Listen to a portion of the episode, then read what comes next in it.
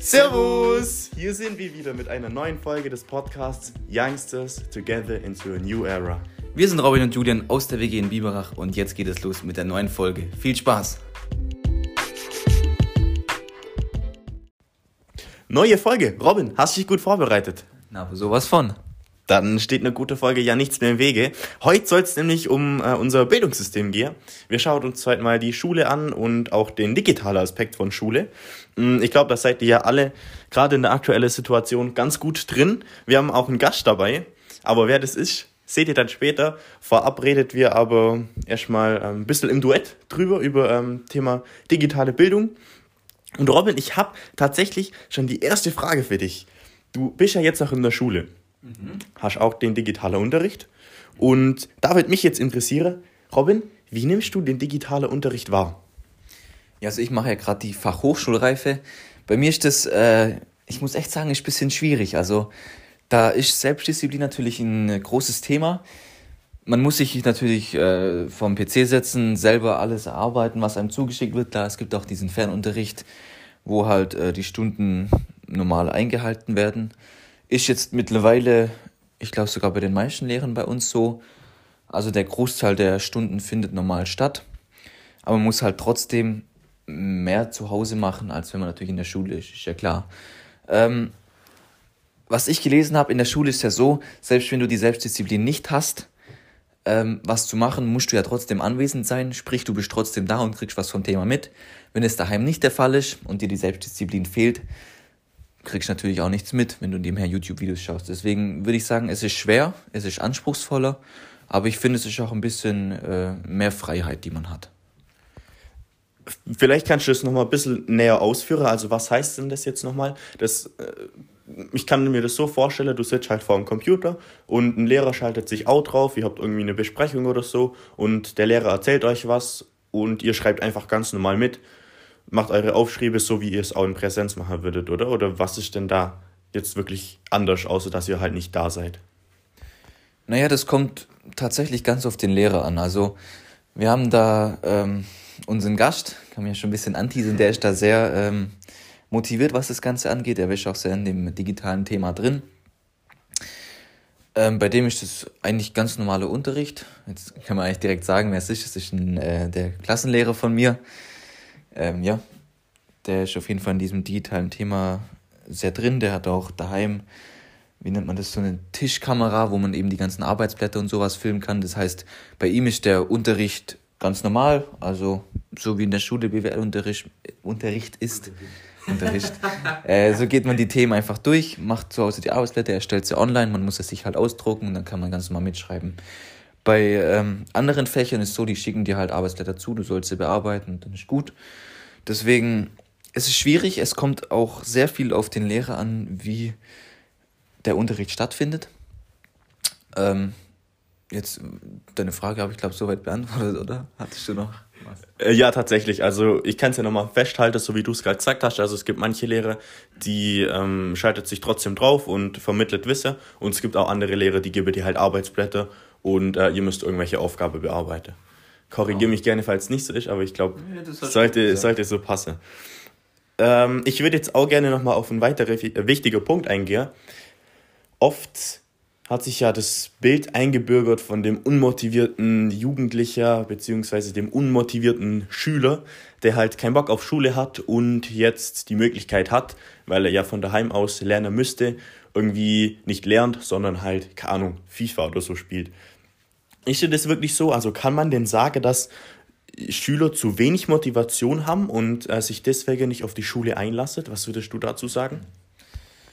Äh, jein, also es ist sehr schwierig. Ich würde tatsächlich nicht verallgemeinern, dass kein Schüler Bock auf Schule hat und auch keine Lust hat zu lernen. Es ist sehr lehrerabhängig, würde ich sagen. Wenn der Lehrer den Schüler motivieren kann für ein Thema, dann ist es auch, glaube für den Schüler viel einfacher, selber was dafür zu machen. Aber jetzt bei einem Lehrer, der halt reinkommt, Arbeitsblätter austeilt und die Schüler arbeiten lässt, da ist halt schwierig, sich für das Thema zu motivieren. Also ich glaube, es ist, ich glaube nicht, ich weiß, es ist sehr lehrerabhängig, was das ganze Motivationsthema anbetrifft.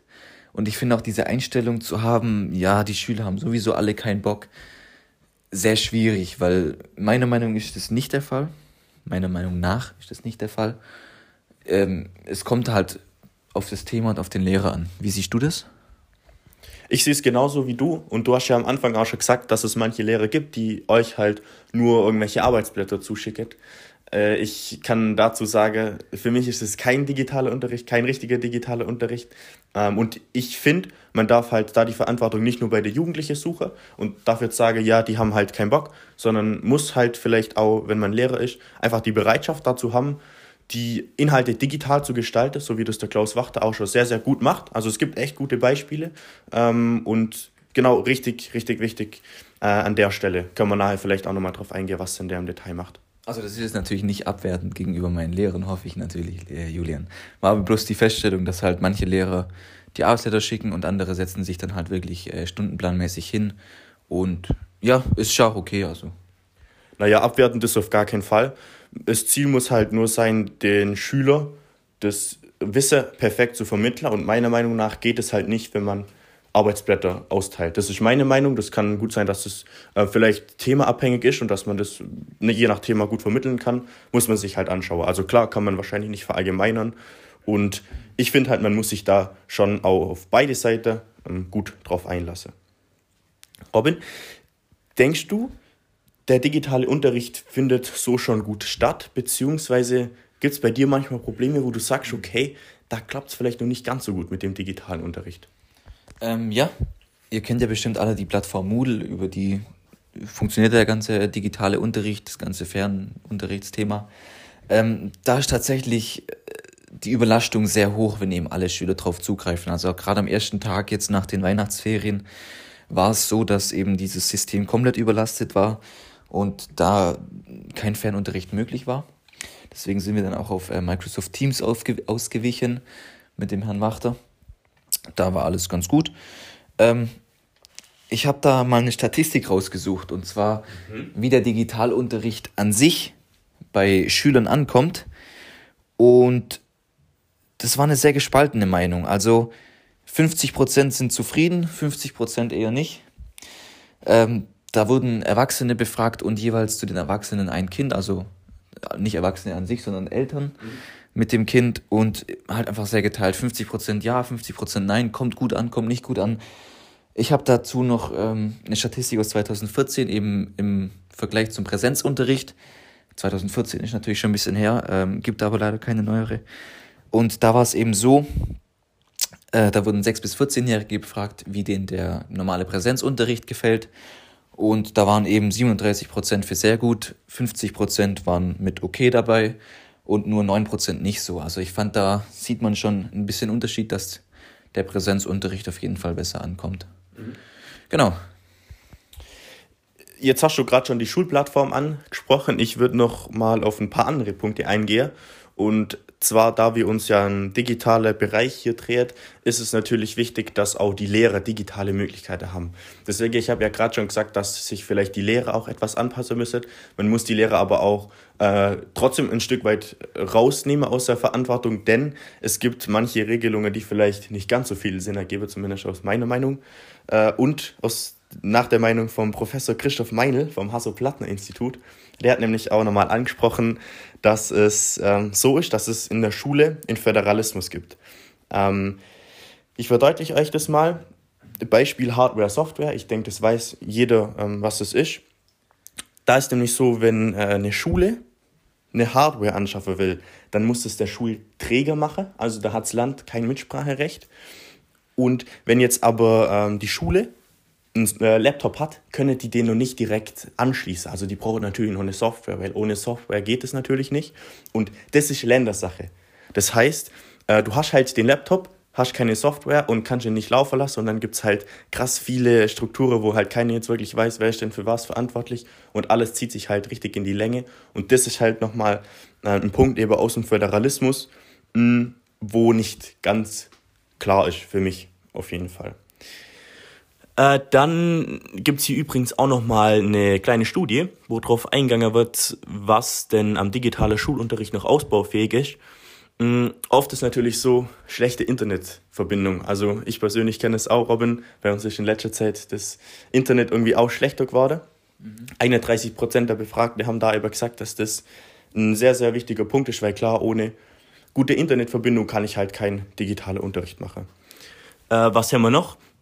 Hier wird dann auch noch, äh, ich schau mal gerade, äh, zu 27 Prozent zum Beispiel eingegangen, dass es zu viele bzw. unkoordinierte Koordination oder Kommunikationswege gibt, also dass es halt vielleicht manchmal nicht ganz klar ist, über welche Tools jetzt die Aufgabe äh, ausgeführt wird, also per, per Mail oder per Moodle und so weiter. Ja, wenn du gerade schon die Probleme ansprichst, ähm, gerade bei Digitalisierung, dann gehe ich jetzt gerade noch auf das Problem mit dem Homeschooling ein. Ich meine, es hat ja nicht jeder Schüler einen PC daheim. Mhm. Und was macht er dann? Also die Frau Eisenmann, kenne ich ja bestimmt, das ist die Kultusministerin oder wie heißt sie?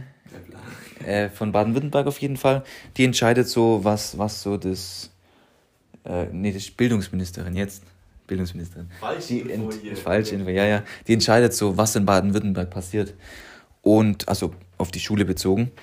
Und die hat eben gesagt, dass es nicht sein kann, dass ein Kind, welches keinen, kein digitales Endgerät hat, in Baden-Württemberg benachteiligt wird.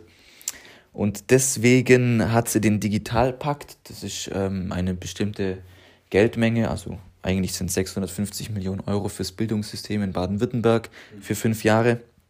Dazu noch ein bisschen Geld draufgelegt, nicht sie, aber halt Geld zusammengesammelt, ähm, dass eben 130 Millionen Euro für 300.000 Endgeräte zur Verfügung stehen in Schulen, die dann eben an die Schüler vermittelt werden können. Also die können es halt ausleihen ja. für die Schüler, wo nichts daheim haben.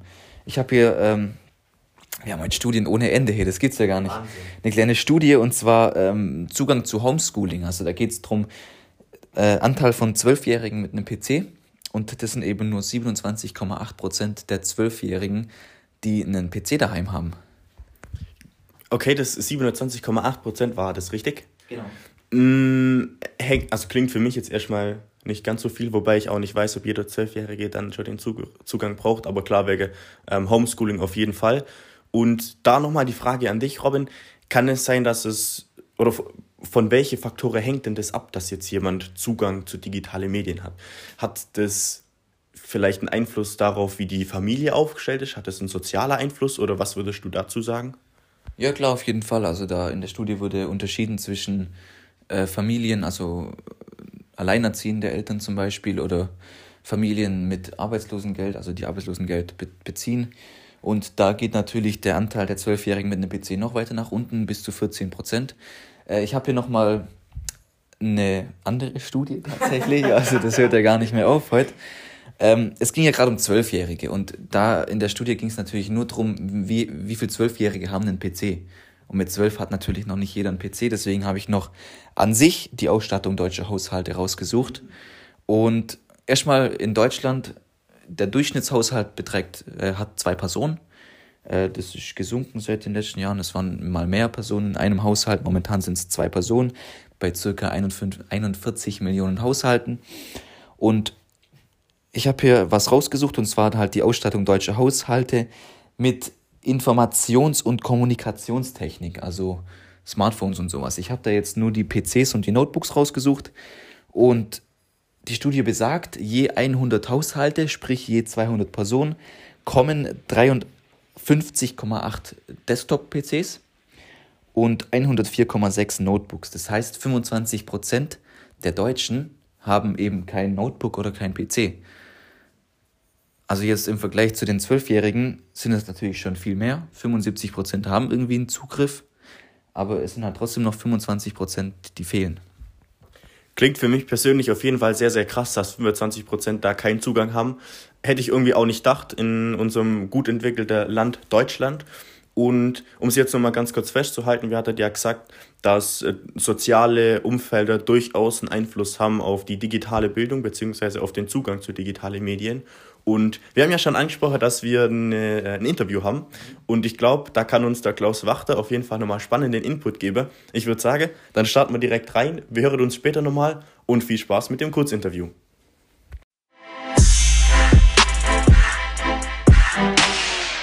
So, da sind wir jetzt. Also wir haben den äh, Klaus Wachter hier. Ich würde sagen, du darfst dich einfach mal kurz vorstellen, was machst du so und genau, fang einfach mal an. Ja, wer bin ich? Ich bin äh, äh Lehrer an der Gebhard-Müller-Schule hier in Biberach, kaufmännische berufliche Schule. Bin da seit mittlerweile fünf Jahren tätig und ja, unterrichte BWL, VWL, alles was mit Wirtschaft zu tun hat, ein bisschen Informatik. Privat bin ich musikalisch ziemlich engagiert. Das heißt, ich mache selber Musik, bin da auch ein äh, bisschen in der Funktionärsebene tätig und ja, kriege da so zum Thema digitaler Unterricht, auch was das Lernen von zu Hause angeht, relativ viel mit jetzt gerade. Okay, das heißt, wir haben richtigen Spezialisten hier, was das Thema Schulsystem angeht. Ähm, ich würde sagen, wir starten gleich mal rein mit der Frage. Und zwar habe ich mir aufgeschrieben, Sie haben ja da Erfahrungen gerade durch Corona mit dem Online-Unterricht. Und jetzt meine Frage, wie ist der Online-Unterricht im Vergleich zum Präsenzunterricht? Also von welchen Faktoren hängt da die Bereitschaft der Schüler ab? Sind die motiviert oder ich denke, Sie als Lehrer haben da auf jeden Fall genug Erfahrung gemacht, genau. Also meine Erfahrung mit dem Online-Unterricht ist eigentlich ein bisschen gespalten. Ich habe jetzt in den letzten neun Monaten erlebt, also auch seit wir in der Corona-Phase waren, dass es viele Schüler gibt, die sich da wirklich drauf einlassen und äh, denen das auch Spaß macht. Auf der anderen Seite gibt es aber auch einige Schüler, die ein bisschen den Anschluss verlieren über dieses, ja, über diesen Fernunterricht, über diesen Online-Unterricht. Das heißt, ähm, ja, da kommen wir ja wahrscheinlich nachher noch drauf zu sprechen, aber für mich ist da auch so ein bisschen das soziale Umfeld ganz mitentscheidend, wie erfolgreich Online-Unterricht letzten Endes ist. Okay, jetzt äh, wollte ich dich die ganze Zeit duzen, jetzt habe ich trotzdem gesagt. das ist irgendwie schwierig.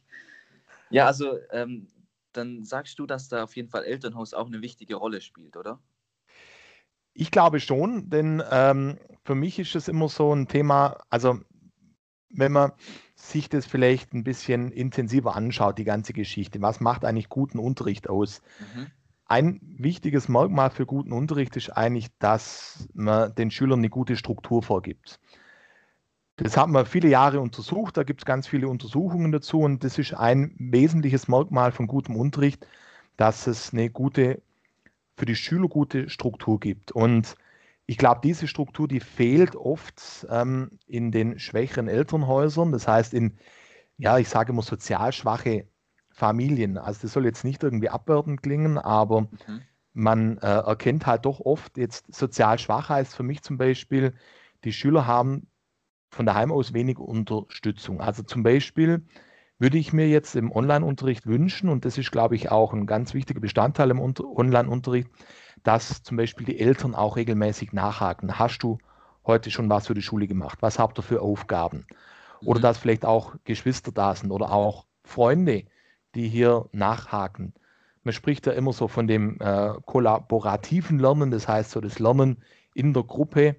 Und ich glaube, das, das sind alles Faktoren, die im Online-Unterricht einfach äh, zu kurz kommen. Notwendigerweise, teilweise ist es möglich, dieses kollaborative Lernen äh, in der Gruppe nachzumachen. Das heißt zum Beispiel jetzt in Teams gibt es zum Beispiel Breakout-Räume oder auch in Moodle gibt es ja Gruppenräume, mhm. wo man ja trotzdem noch mit den Kollegen, mit den Klassenkameraden arbeiten kann. Aber was die Struktur angeht, das fehlt halt oft in sozial schwächen Familien. Und ich denke, das ist ein wesentlicher Faktor, der einfach im Online-Unterricht jetzt auch in der Corona-Zeit zu kurz kommt. Okay. Was hast du für eine Frage, Julian? Äh, ich habe tatsächlich auch mal eine Frage, und zwar, wenn du jetzt schon mal ansprichst, dass oft die Struktur in sozial schwächere Familien äh, dass die halt auch fehlt und dass es dann schwierig ist, in, in den Online-Unterricht zu kommen, könnte man es dann nicht so machen, dass man ähm, die Schüler, die sozial schwächer sind, vielleicht in die Schule packt und ähm, ein anderer Teil, die ähm, die Infrastruktur und so zu Hause gegeben haben, ähm, zu Hause lässt. Also dass man irgendwie ähm, eine Art hybride Unterricht macht. Geht das? Hast du da schon mal Erfahrungen gemacht oder würdest du das für sinnvoll erachten?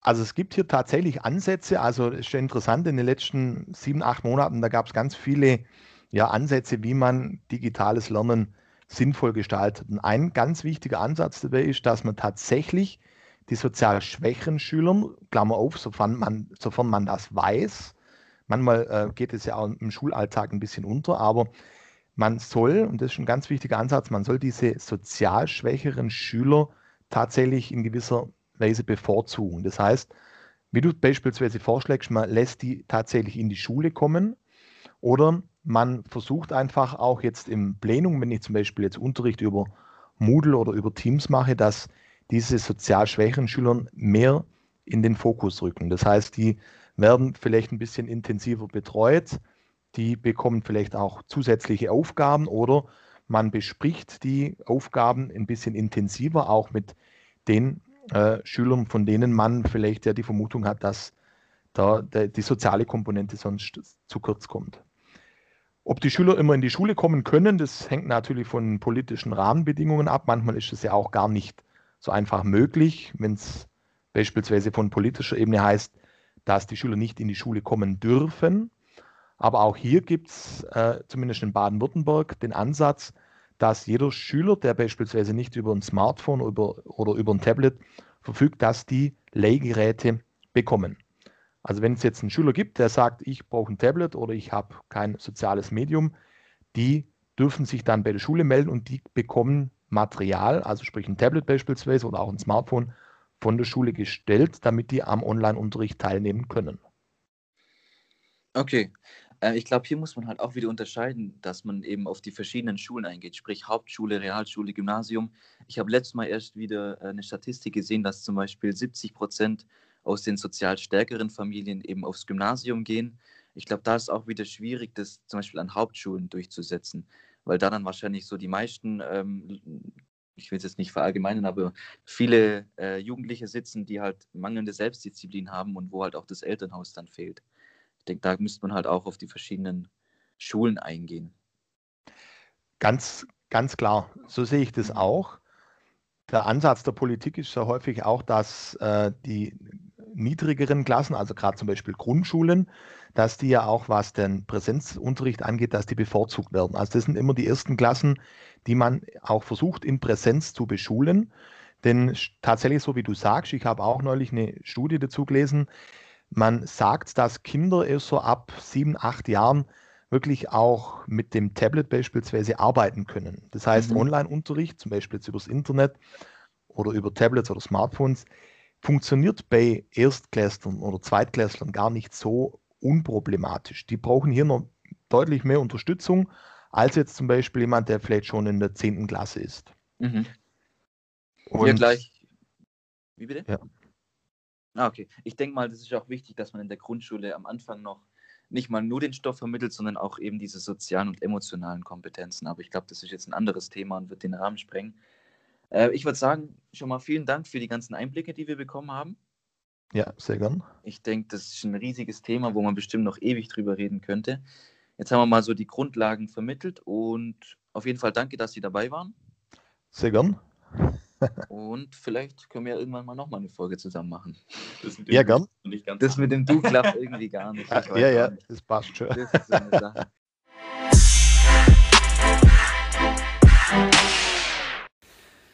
Also, da sind wir wieder zurück im Duett. Wir hatten auf jeden Fall gerade einen spannenden Input vom Klaus Wachter. Ähm, wir haben ja schon den hybriden Unterricht angesprochen, also den Unterricht abwechselnd Fernunterricht und Präsenzunterricht. Und um jetzt nochmal kurz zurück zum ähm, ersten Teil zu kommen, wir hatten ja gesagt, 50 Prozent der Befragten finden den Fernunterricht gut und 50 Prozent halt eher nicht so.